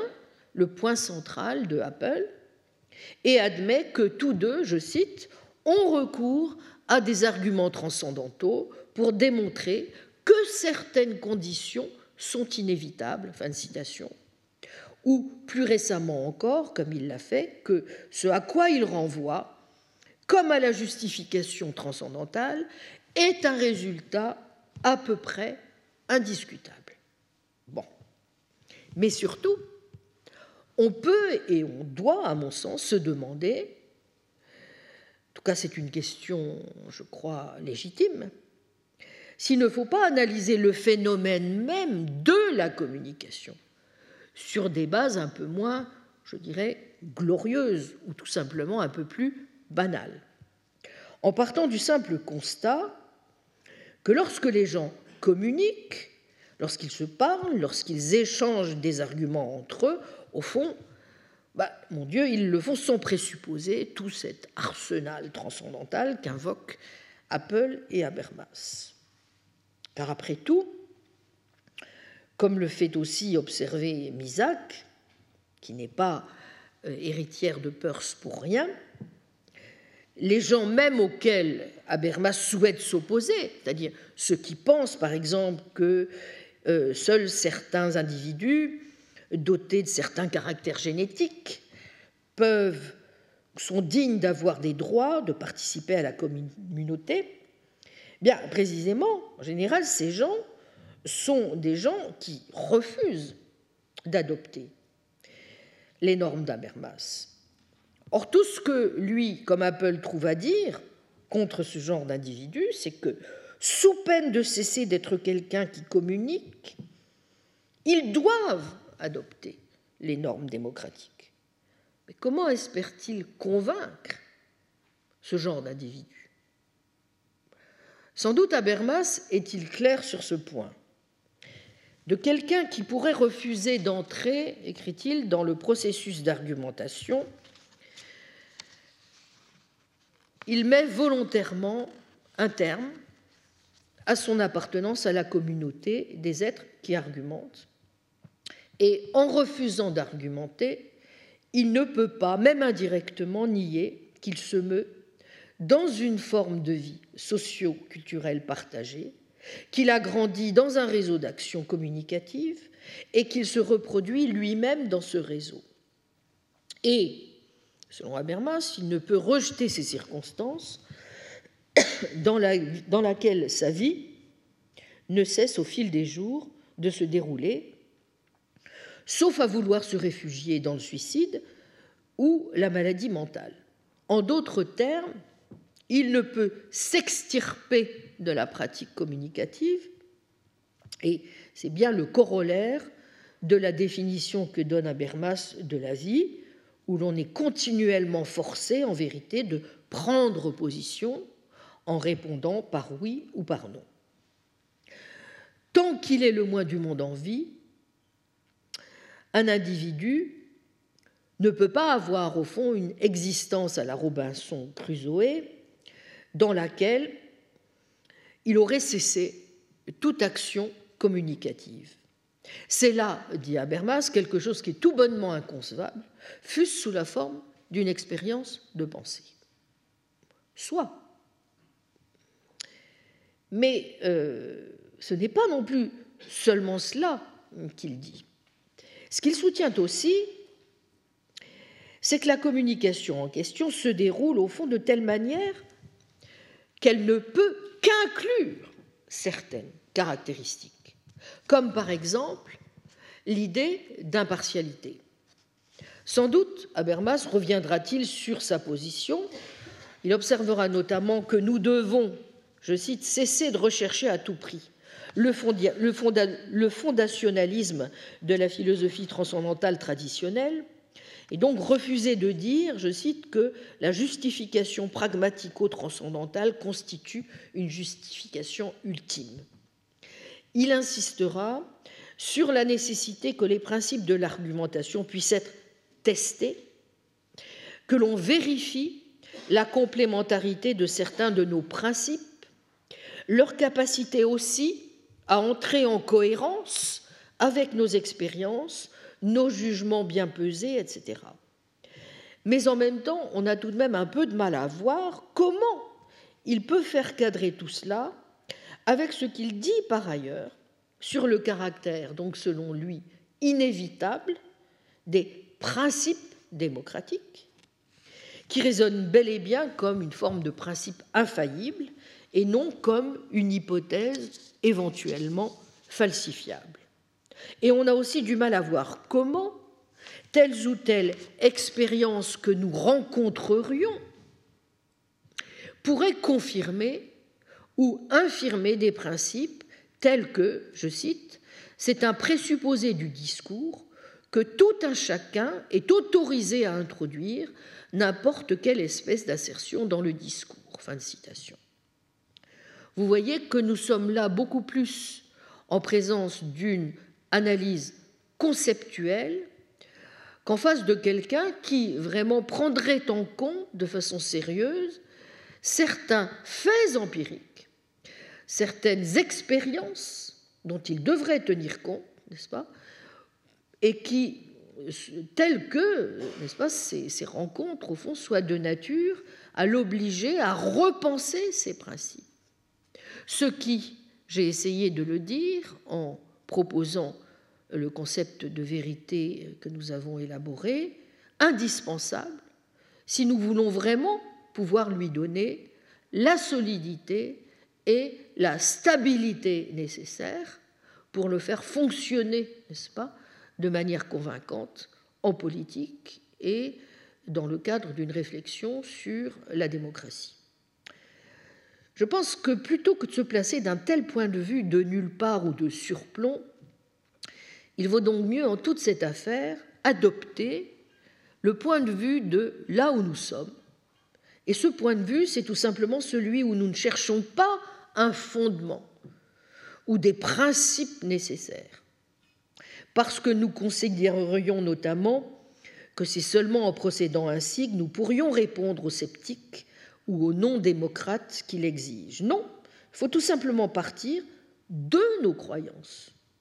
lesquelles nous renseignent sur quelque chose au fond de fort simple, à savoir que lorsque nous croyons quelque chose, nous croyons qu'elle est vraie,